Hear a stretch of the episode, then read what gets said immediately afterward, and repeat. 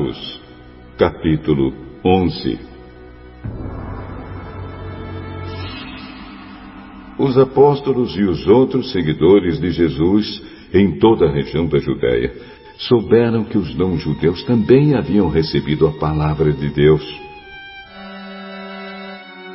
Quando Pedro voltou para Jerusalém, aqueles que queriam que os não-judeus fossem circuncidados o criticaram.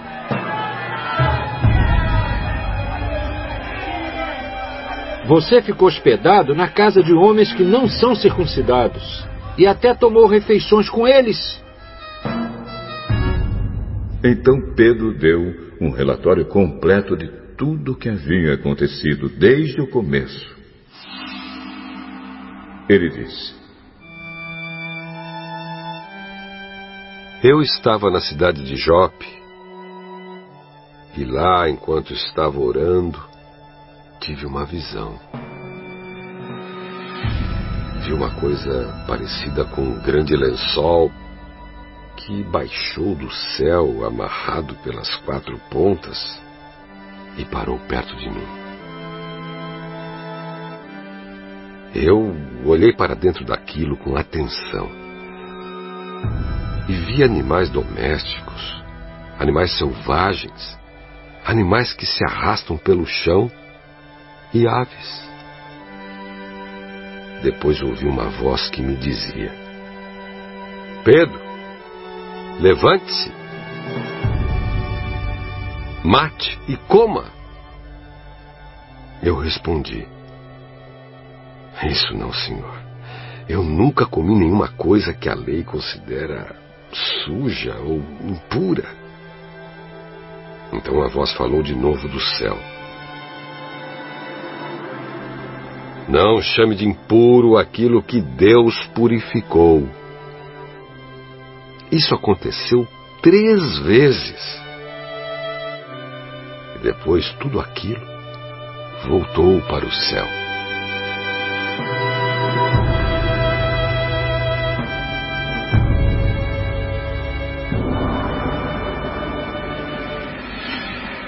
Justamente naquela hora, três homens que tinham sido mandados de Cesareia para me buscar chegaram à casa onde eu estava hospedado. E o Espírito de Deus me disse que fosse com eles sem duvidar.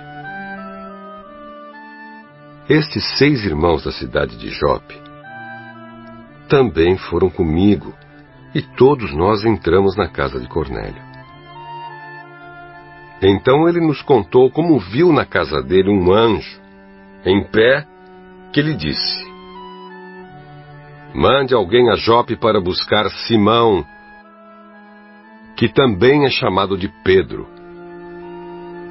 Ele vai dizer como você e toda a sua família podem ser salvos. Quando comecei a falar, o Espírito Santo veio sobre eles como tinha vindo sobre nós no princípio.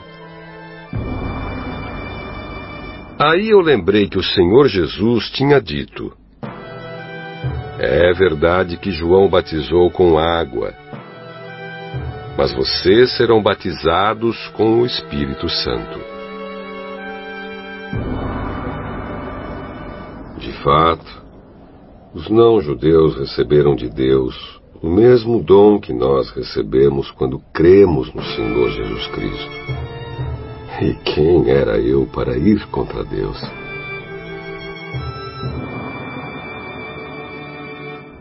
Quando ouviram isso, eles ficaram sem ter o que dizer e louvaram a Deus, dizendo: Então Deus deu também aos não-judeus a oportunidade de se arrependerem e ganharem a vida eterna. Os seguidores de Jesus foram espalhados pela perseguição que havia começado com a morte de Estevão.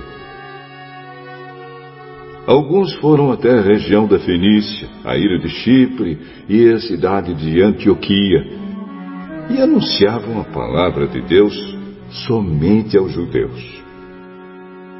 Mas outros que eram de Chipre e da cidade de Cirene foram até Antioquia e falaram também aos não-judeus, anunciando a eles a boa notícia a respeito do Senhor Jesus. O poder do Senhor estava com eles, e muitas pessoas creram e se converteram ao Senhor. Essas notícias chegaram à igreja de Jerusalém, que resolveu mandar Barnabé para Antioquia. Quando chegou lá e viu como Deus tinha abençoado aquela gente, Barnabé ficou muito alegre e animou todos a continuarem fiéis ao Senhor de todo o coração. Barnabé era um homem bom cheio do Espírito Santo e de fé. E muitos se converteram ao Senhor.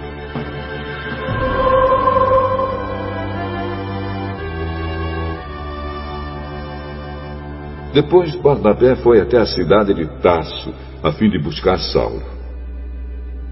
Quando o encontrou, ele o levou para Antioquia.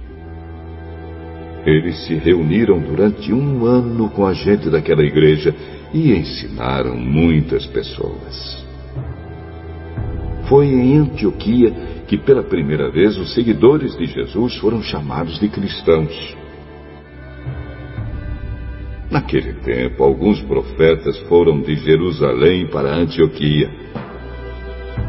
Um deles, chamado Ágabo, levantou-se e, pelo poder do Espírito Santo, anunciou: Haverá uma grande falta de alimentos no mundo inteiro.